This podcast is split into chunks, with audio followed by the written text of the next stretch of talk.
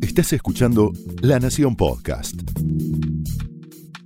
A continuación, el análisis político de Carlos Pañi en Odisea Argentina.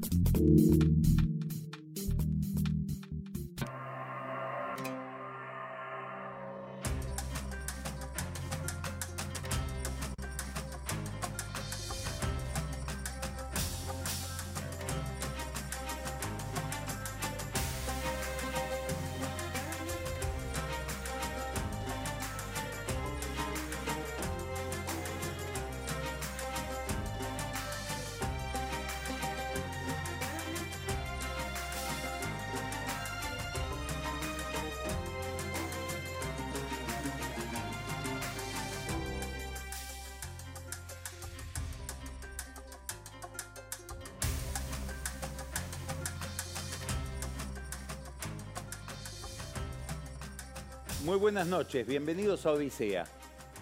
Bueno, en el corazón de los partidos se está discutiendo hoy apasionadamente, con mucha inquietud, con mucha preocupación, vamos a ver por qué, la oferta electoral para las elecciones legislativas. Es el corazón de la vida democrática, es donde se discute el corazón de la política, que es el poder, muchas veces de manera desagradable. La pelea es una pelea por momentos desbocada, donde muchos actores muestran lo peor de sí mismos, porque están ahí, en el momento de la máxima ambición. ¿Sobre qué telón de fondo se recorta esta operación? ¿Sobre qué contexto o en qué contexto se desarrolla esta discusión? y se diseñan las estrategias de cada grupo.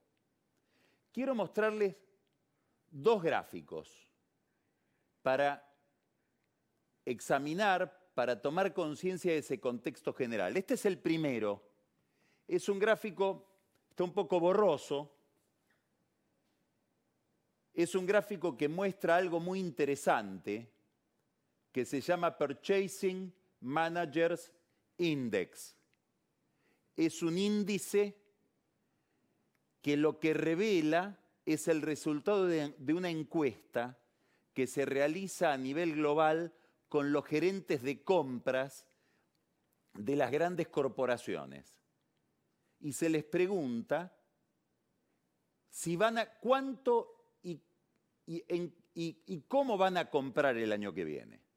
Es decir, qué nivel de optimismo hay respecto de la economía del funcionamiento de sus empresas, de los mercados, medido en la voluntad que tienen esos gerentes de comprar, comprar insumos, comprar mercaderías, la perspectiva del capitalismo a través de los que compran en las grandes corporaciones.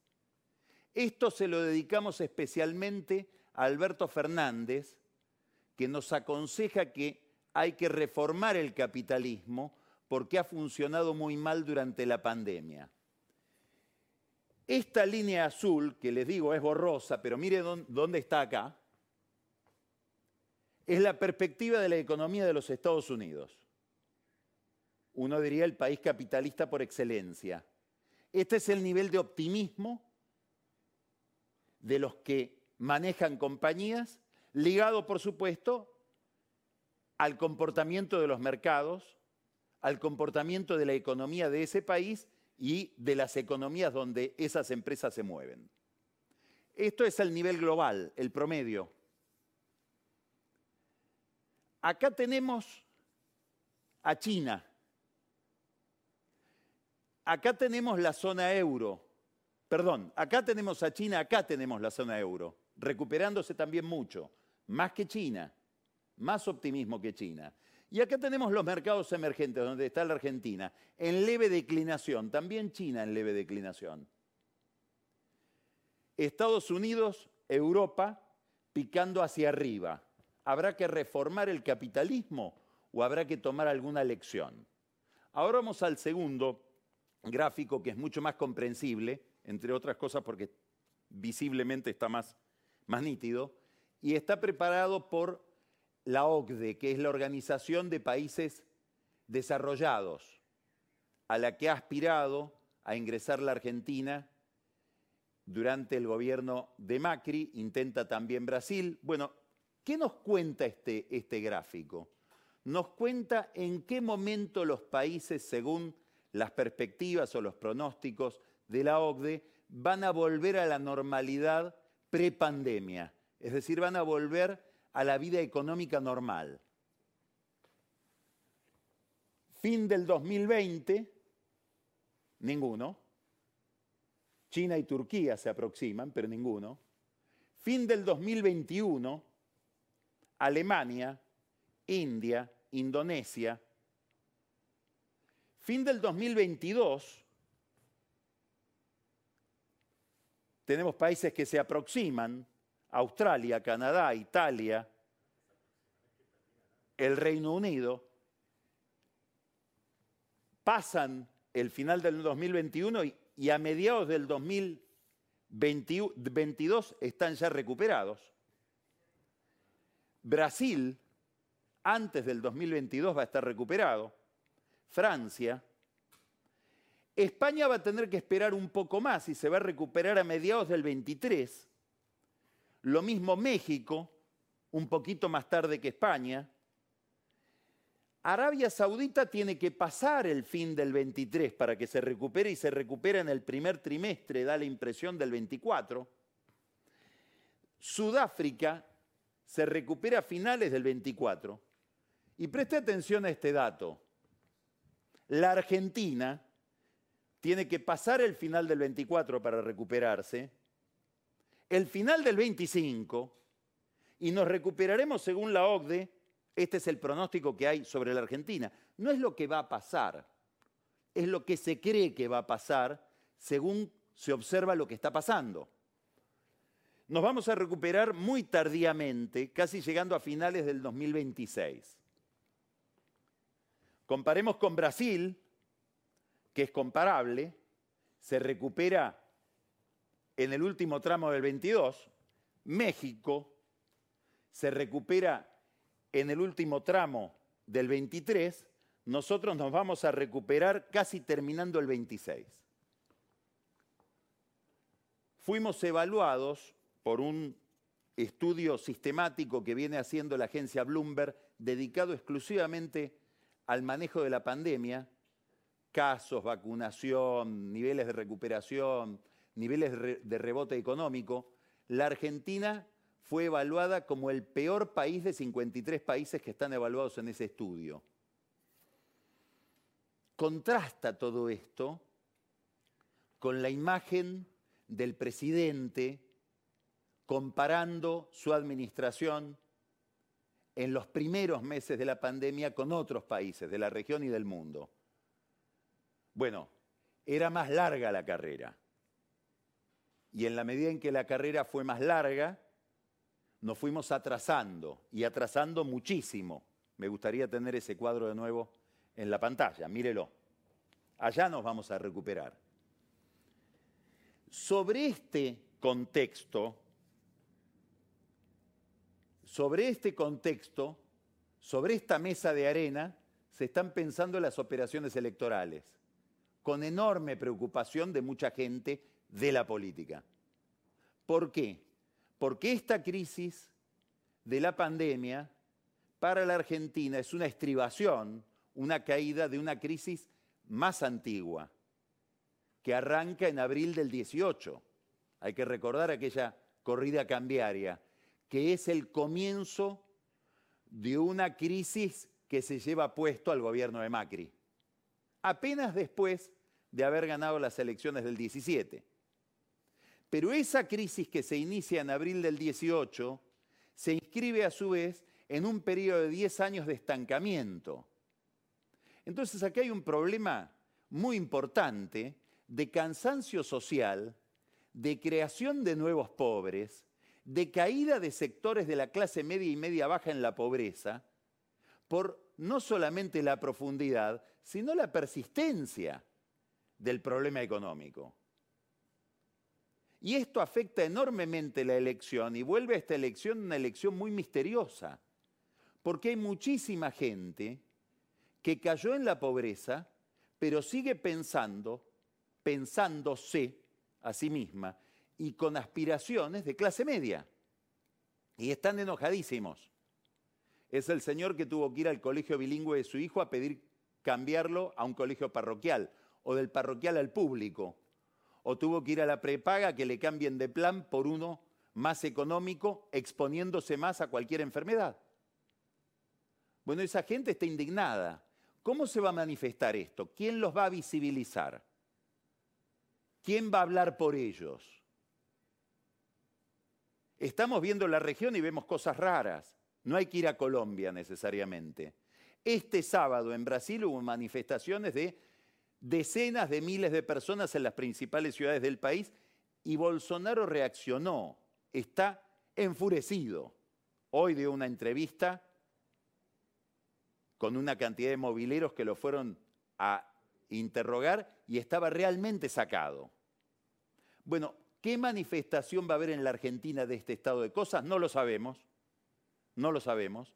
Lo que hay es preocupación en todos los sectores de la política, sobre todo en el oficialismo y también en la oposición respecto de cómo se va a manifestar electoralmente este problema.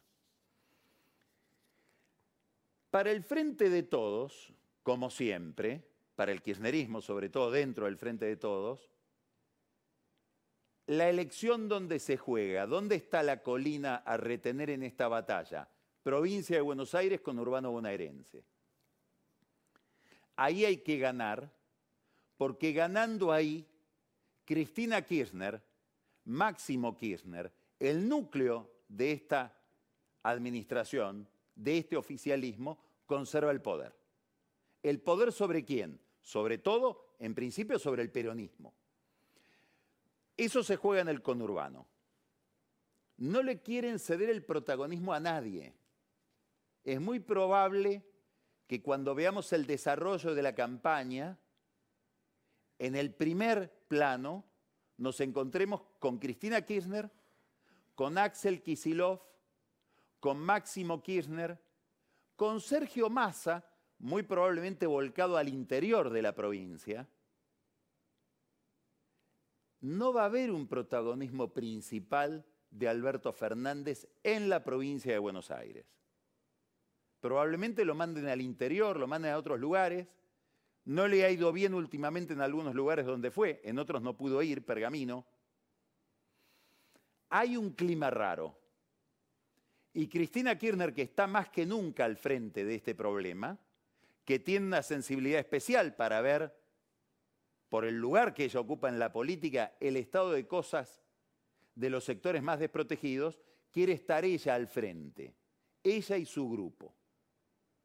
Alberto Fernández no va a ser una figura estelar en esta elección, a pesar de que, como siempre que compite un oficialismo en las urnas, el candidato es el gobierno. Quien sea el candidato anecdótico, el que presida las listas, es casi tangencial. Lo que importa es la tarea de gobierno porque eso es lo que se va a poner en tela de juicio, eso es lo que se va a poner a consideración. Más allá de eso, empiezan a circular nombres.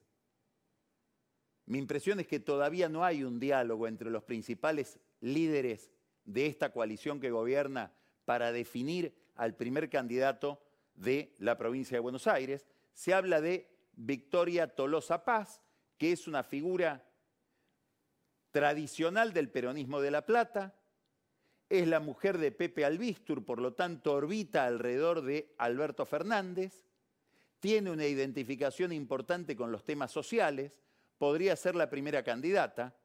Desde la Casa Rosada, curiosamente, lanzan el nombre de Fernanda Vallejos, que tiene poco que ver con las ideas de la Casa Rosada o con lo que nos dice la Casa Rosada que piensa es más bien alguien ligado a Cristina Kirchner, a posturas más radicalizadas desde el punto de vista de la economía, no es Cámpora. Este, este nombre refleja un problema muy complicado que tiene Alberto Fernández. El problema de Alberto Fernández es que está subordinado a una jefa que no lo alivia dándole órdenes. No hay instrucciones. Cristina no le facilita la tarea diciendo lo que quiere, ponela a fulana. Entonces él va interpretando, bueno, le gustará Vallejos, tiro el nombre de Vallejos. Veremos cómo vuelve. Paradójicamente, y estas son las trampas que tiene la política, si uno hipnotizara a Cristina, tal vez si uno hipnotizara a Máximo Kirchner, aparecería otro candidato como primer candidato en la provincia de Buenos Aires. Un candidato irreprochable por su apellido. Hay un apellido en el PJ bonaerense más bonaerense que Cafiero. Bueno, por ahí Dualde, que dice que está hablando con Patricia Bullrich. Santiago Cafiero podría ser un buen candidato para presidir la lista del oficialismo en estas elecciones bonaerenses en el kirchnerismo, mucho más que en la Casa de Gobierno, y ahora vamos a ver por qué, dicen que sí. Claro, si yo lo saco a Cafiero de la jefatura de gabinete y lo mando al Congreso, me queda libre una posición en la jefatura de gabinete, que la podría cubrir después de la elección. Quiero preguntarme, y no sé la respuesta, pero la jugada de cubrir al primer candidato de la lista bonaerense del Frente de Todos es la antesala de una jugada posterior a la elección para intervenirle el gobierno a Alberto Fernández? Y esto es una consecuencia de una evaluación que al cabo de dos años ha hecho Cristina Kirchner de cómo le fue con su experimento de haber puesto al, frente de la administración Alberto Fernández. Este es un gran signo de interrogación que pesa sobre este campamento de plumerillo que es hoy el frente de todos, igual que lo es Juntos por el Cambio, es decir, el lugar donde se planifica la batalla. ¿Cafiero sería un buen candidato? Linda pregunta que queda pendiente. Vamos a Juntos por el Cambio, a la otra vereda. Después vamos a hablar con el diputado Fabio Ketlax de qué significa esta elección visto desde la plataforma desde la que él la mira, que es el bloque radical de la Cámara de Diputados. Hay un problema, vuelvo a aquellos cuadros, vengo, vuelvo a este estado de situación económico y social que mostrábamos al comienzo. Hay un problema importante en Juntos por el Cambio. ¿Cómo le hablo, en nombre de qué le hablo a ese señor que está enojado, a ese señor, a esa señora, a ese joven que está enojado sobre todo en los grandes conurbanos, ¿en nombre de qué experiencia de gobierno le hablo? Porque esa gente recuerda que antes del ajuste de Alberto estuvo el ajuste de Macri. Entonces se superpone en la discusión del oficialismo, pero sobre todo más de Junto por el Cambio, varios factores en el armado de las listas. El primero es cómo le vuelvo a hablar de productividad ¿Cómo le vuelvo a hablar de creación de empleo? ¿Cómo le vuelvo a hablar de crecimiento a un elector que probablemente me esté identificando con el ajuste, con la desocupación, con la recesión? Si soy de Juntos por el Cambio, porque traigo la experiencia Macri detrás, el final de la experiencia Macri. Primera pregunta. Hay una segunda pregunta. La primera es cómo le hablo al elector.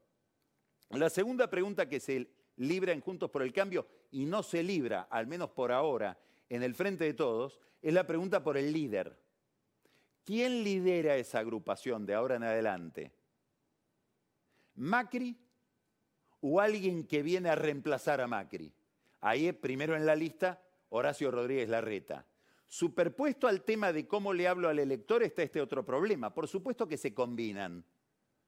Porque Larreta, Vidal, los radicales dicen que se corra un poquito Macri en todo caso, que se esconda un poquito, porque queremos ir a hablarle de economía a ese elector en un clima muy recesivo y la figura de Macri nos complica la conversación.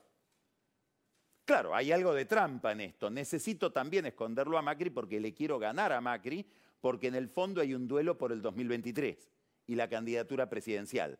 De Macri, de Larreta, de Vidal, de cualquier otro. Ahí aparecen las candidaturas que piensa la reta, amparado en la excusa o en el argumento, cada uno elegirá si es una coartada o es un argumento genuino, de que hay que volver a hablar de producción. Entonces busco candidatos peronoides, críticos de lo que puede haber sido la experiencia de ajuste ortodoxa del último Macri, del último tramo del gobierno de Macri, del 18 en adelante. La reta la quiere a Vidal en la ciudad de Buenos Aires, lo quiere a Santilli en la provincia de Buenos Aires, suponiendo, de esto también me va, a encantar escucharlo al diputado Keklas, que hay un, una agenda metropolitana, ajena a los distritos. No hay una identidad porteña y mucho menos una identidad bonaerense. Es toda esa área. Por lo tanto, los puedo cruzar a los candidatos. Y a Vidal traerla de la provincia a la capital y a Santilli mandarlo a hablar de seguridad al conurbano en un lenguaje peronista. La otra cuartada de la reta, ¿cuál es? ¿Qué le dice al resto? Que le dicen, no, no, no, no. Vamos a ver ahora cómo viene la discusión de las candidaturas. No, no, que sea Bullrich ligada a Macri en la capital. Eso es un duelo importantísimo, porque es el distrito de Macri de la Reta. Jorge Macri dice, no, no, que sea un bonaerense que tiene que venir a hacer Santilli acá. La Reta que contesta, no, no, yo no lo hago en nombre de mis ambiciones, ni de las de Santilli ni las de Vidal. Tráiganme candidatos que le ganen mejor al kirchnerismo, porque de lo que se trata es de ganar más bancas para impedir una radicalización del gobierno. Yo estoy poniendo no a mis amigos para ganarle la interna a Macri, ¿será verdad? Esto dice la reta. Estoy poniendo a los mejores candidatos para ganarle al kirchnerismo. El que se oponga a mis candidatos trabaja para Alberto y para Cristina. Ese es el argumento interno de Horacio Rodríguez Larreta. Claro, con ese argumento lograría si es que termina cumpliendo su sueño, que la lista de Juntos por el Cambio de la provincia y la lista de Juntos por el Cambio de la capital, con Vidal y con Santilli, se referencia en su liderazgo y subliminalmente eso podría ser leído como el desplazamiento de Macri. Y le sacaría alguna ventaja a Macri en una carrera hacia el 2023 donde Macri se podría recuperar mejor más adelante, posiblemente, en especial si al gobierno le va mal en la economía. La reta, ¿qué quiere? La reta quiere mostrar su poder de fuego. Quiere mostrarle a sus adversarios cuál es su ejército en esta batalla. Ahora que nosotros estamos acá hablando de él, él está comiendo con los principales intendentes del grupo de Juntos por el Cambio, sobre todo del PRO, de la provincia de Buenos Aires. Y mañana seguramente en algún diario o en todos vamos a ver la foto de esa comida. Porque él quiere mostrar que cuidado con discutirme a Santilli, porque si me vienen a proponer una interna yo la gano porque tengo el poder del aparato estatal de todos los distritos. Mensaje también para Jorge Macri que resiste ese desembarco. Ahora, entonces, primera discusión, es una discusión por cómo se le habla al elector que puede estar enojado por la experiencia económica de Macri en un momento recesivo, en un momento de mucho dolor social. Segunda discusión, hay un duelo entre Macri y quienes quieren reemplazarlo como líderes de la oposición o de Juntos por el Cambio. Hay un tercer debate, que es un reajuste en la sociedad Juntos por el Cambio con actores que dicen, no, no, nosotros queremos ocupar otro lugar en la mesa. Ahí está Carrió, que dice, yo estoy mirando la situación social, estoy mirando el descontento de la gente, estoy mirando una escena rara, quiero proponerme como la garante de la unidad. ¿Por qué? Y porque corremos el riesgo de perder votos en la división, o en todo caso, de en la pelea interna sacrificar a alguien. Claro, esa unidad la llevaría a Carrió probablemente a la idea de encabezar la lista en la provincia de Buenos Aires. ¿Qué opinan los demás socios de Juntos por el Cambio de la competitividad de Carrió en ese distrito? Otra pregunta importante. Pero además están los radicales, que vienen pensando la historia desde 1890. Es otra duración miran con una longitud de onda para la cual el PRO es una anécdota. nos tragamos en 120 años 40 pros. Así piensa un radical de pura cepa. Lo que nos faltan son candidatos competitivos para ir a darle la discusión a la reta, a Macri, a Carrió, al que venga. Y ahí es donde tiene sentido la figura de Lustó en la capital y la figura de Facundo Manes en la provincia de Buenos Aires. ¿Le van a proponer una interna a la reta en la provincia de Buenos Aires? Ya hay quienes lo van a ver a Manes para eso. A Manes y a los aliados de Manes en la conducción del radicalismo de la provincia. Centralmente, Maximiliano Abad. ¿Quiénes lo van a ver? Por ejemplo, Jorge Macri, que le dicen, ¿y por qué no nos juntamos? Y los radicales y un sector del prodisidente enfrentamos a Larrete y a Santilli. ¿Manes querrá esa pelea? Tiene ahí un asesor que se llama Gastón Dueck, que está evaluando toda la jugada, sobre todo mirando encuestas. ¿Le sirve a Manes convertirse en una pieza de una interna o él espera ser la, la cabeza de una lista de unidad pensando en las elecciones del 2023 para presidente? Nadie lo sabe, nadie lo sabe. Todo esto es el juego interno donde se ponen en funcionamiento la necesidad de ganar la elección y conquistar al electorado, la necesidad de ir definiendo roles para el 2023, sobre todo en Juntos por el Cambio, porque ese juego Cristina se lo resuelve al oficialismo, por ahora manda ella sin discusión. Y tercero, la necesidad dentro de Juntos por el Cambio, veremos qué pasa en el oficialismo después, de ir reacomodando la cotización de cada grupo, con una gran ambición de los radicales de recuperar protagonismo. Esta ambición también se ve en otros actores. Por ejemplo, Gerardo Morales, que no hay que perderlo nunca de la pantalla.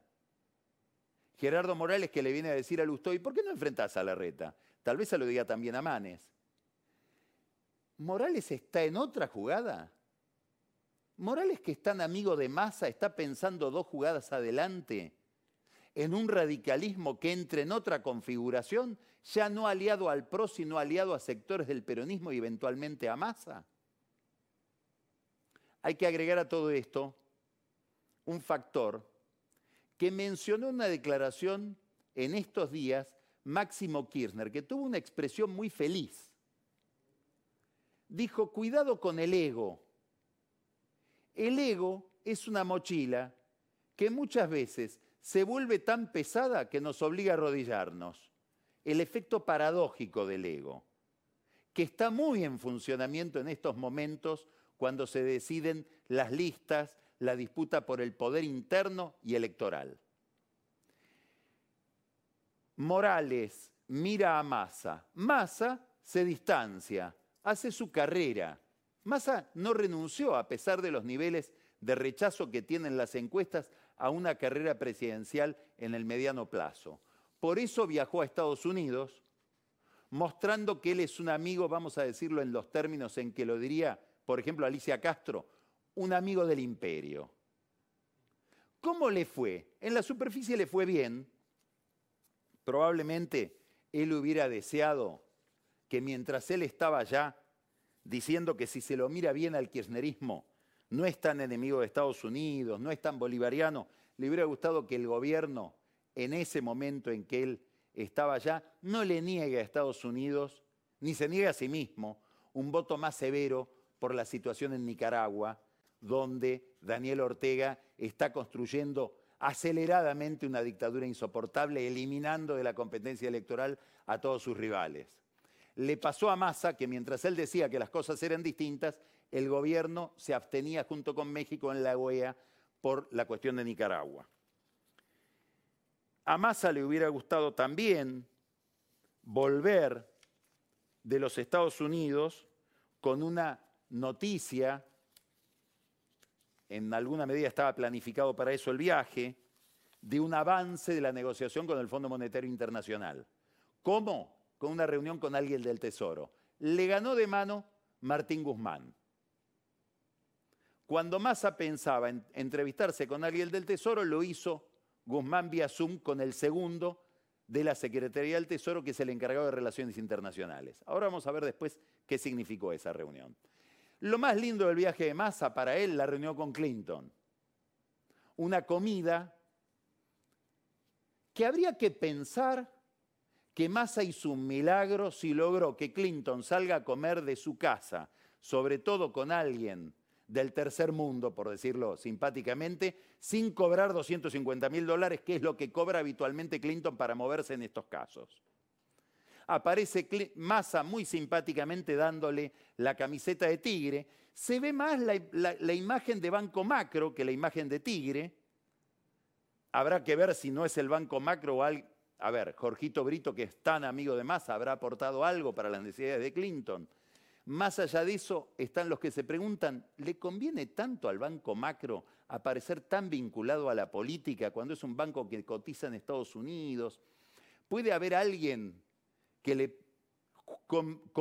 confía en las acciones, en los ADR del banco macro y se pregunte, ¿tanta política será conveniente? Pregunta que hay que hacerle a Massa, ni siquiera al banco macro. Lo, concreto es que el viaje sirvió para una diferenciación de masa respecto de la política exterior más o menos completa. Esa misma política exterior empieza a modificarse. Hoy hay una corrección importante. Después de una repercusión muy negativa que tuvo la abstención de la Argentina en la OEA en el tema Nicaragua junto con México, no sabemos si, como dice una versión, por presión de Estados Unidos a México, México cambia de posición y arrastra de nuevo a la Argentina, o por una decisión del propio Alberto Fernández que dice, la verdad, acá nos equivocamos, hoy la Cancillería, en un gesto de malestar con la dictadura de Daniel Ortega, le pide al embajador Daniel Capitanich, hermano de Jorge Capitanich, el chaqueño, el gobernador de Chaco, que vuelva a Buenos Aires. Cuando se retira un embajador, lo que se le está diciendo al país en el cual está destacado ese embajador, no me gustan las cosas que estás haciendo. Lo mismo hizo México con el suyo. Y mañana se va a discutir el tema Nicaragua, también el tema Venezuela, en la Comisión de Derechos Humanos de Naciones Unidas en Ginebra. Y la Cancillería Argentina promete también una posición muy firme de condena a Nicaragua. Es como que Alberto Fernández volviera sobre sus pasos. Y aclaran en el, en el kirchnerismo, no en el gobierno. Cuidado porque esto lo hizo Alberto por Alberto, ¿eh? Porque si Cristina detesta a alguien, es a Daniel Ortega, sobre todo por toda la causa escandalosa que tuvo Ortega de relación tan, tan complicada de estupro con su hijastra, con su mujer, que manda tanto más que él en Nicaragua, alineándose con él y no con la hija, todo un desastre moral en, en, la vida privada que es pública de los Ortega, porque son delitos en Nicaragua. O sea que esto lo hizo Alberto, fue y volvió por su propia eh, vocación. Como dice eh, muchos amigos de Cristina Kirchner, no es títere, se hace el títere.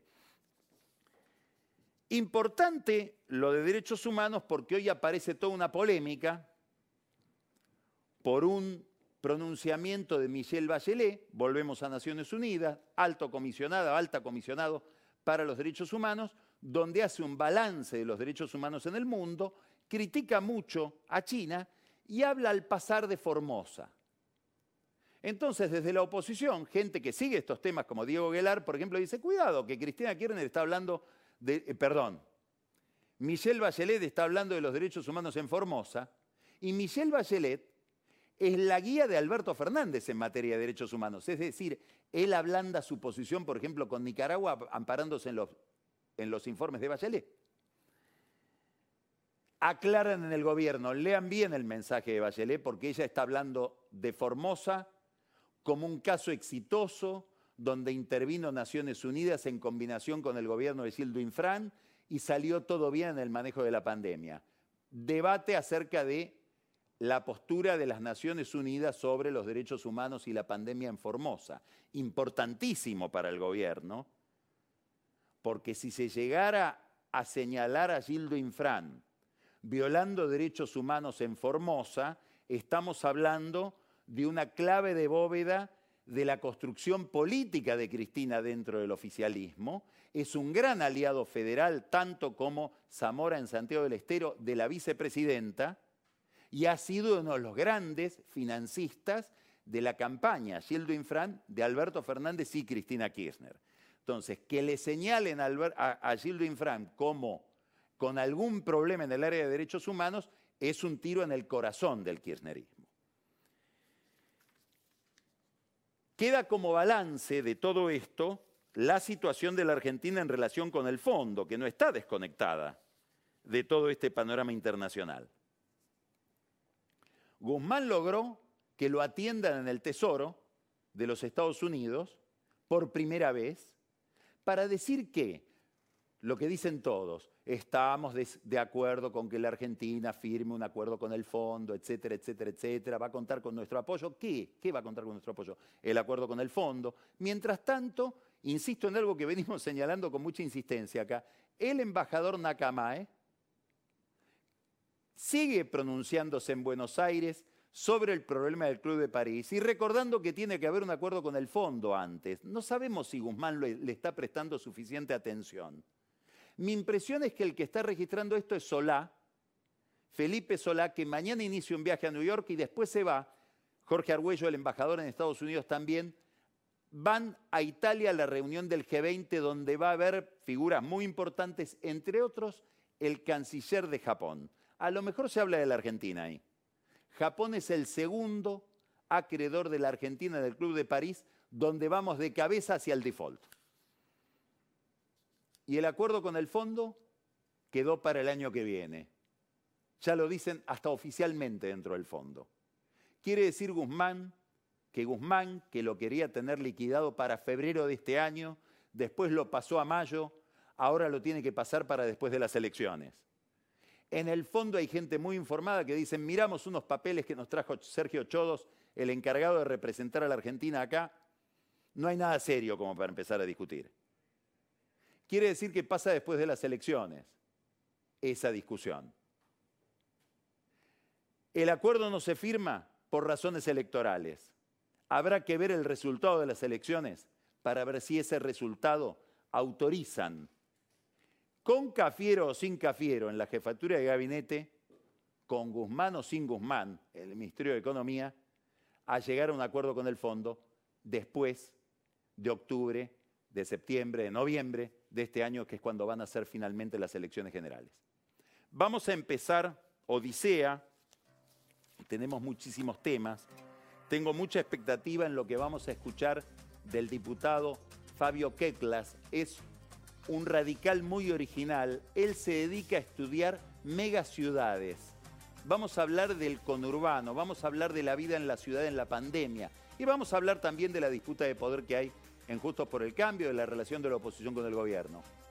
Después, con Daniel Vilota vamos a profundizar en estas cuestiones del armado electoral y con Pancho Olivera vamos a hablar de un tema crucial en la relación gobierno-sindicatos en épocas de alta inflación, la caja, las obras sociales. Marcos Buscaglia nos trae un tema inquietante para todos, inflación y pobreza. Y después vamos a recuperar del pasado a una figura, se conmemoró ayer un nuevo aniversario de su fallecimiento, Manuel Belgrano. ¿Quién fue Belgrano? Cuyo padre bajó del barco, era italiano, de Onelia, esa era la ciudad donde venían los Belgrano. ¿Quién fue Belgrano? Mitos y verdades sobre Belgrano en la voz y en el cerebro de Camila Perochena. Y no se pierda por favor el whisky, porque traemos el último libro interesantísimo de Vilma Ibarra, una muestra de la nueva estrella de la plástica argentina, traída desde Mendoza al corazón de Buenos Aires por Alberto Fernández y para coronar todo esto, Carola Gil nos trae una guía de viajes por España de un personaje inesperado para ese tipo de escritura y de presentaciones. La última guía de, viaje y de sabores por España, acá en el Centro Cultural Kenan, esta noche en el Momento Whisky. Empezamos Odisea.